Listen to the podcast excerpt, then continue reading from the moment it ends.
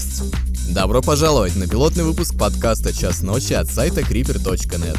Мы и глазом моргнуть не успели, как прошел целый год с того момента, как наш любимый сайт воскрес Аки Птицы Феникс. К этой прекрасной дате у нас приурочен конкурс историй. Я благодарю каждого, кто подал заявку на участие. Вы потрясающие.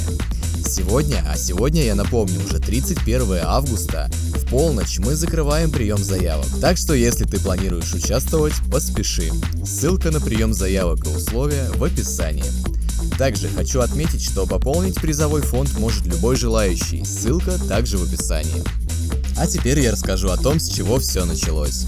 30 сентября 2011 года создатель проекта Георгий Старков зарегистрировал домен creeper.ru. Изначальная идея сайта была в том, чтобы очистить крипипасты от крайне специфического имиджбордовского сленга для понимания более широкой аудитории. В дальнейшем от этой концепции отошли. В 2015 году 11 декабря меняется владелец сайта. Читатели ресурса высказывали различные теории, были даже целые теории заговора, ведь уже в августе 2016 начались первые перебои в работе ресурса. С 21 августа по 5 сентября 2018 года сайт был полностью недоступен. Начиная с этого момента он более не обновлялся и связаться с новым владельцем не удалось никому. Окончательно работу сайт прекратил 16 декабря 2018 года. В этот день он был заблокирован хостером по неизвестной причине. Блокировка была снята только 18 марта 2019 года, но при попытке войти выводилось сообщение об ошибке базы данных. Ошибка эта провисела до 30 августа того же года. В этот день она сменилась таймером обратного отсчета до открытия, и оно состоялось уже 1 сентября. Сайт перешел к новой инициативной группе читателей и был дан старт новейшей истории.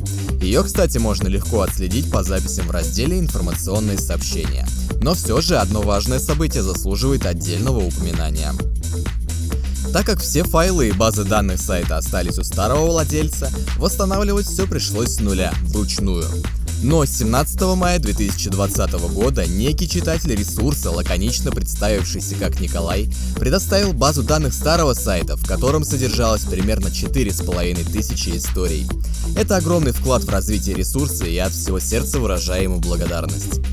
Чтобы не пропустить новые выпуски, не забудь подписаться на наш подкаст. Ссылки на все цифровые площадки в описании.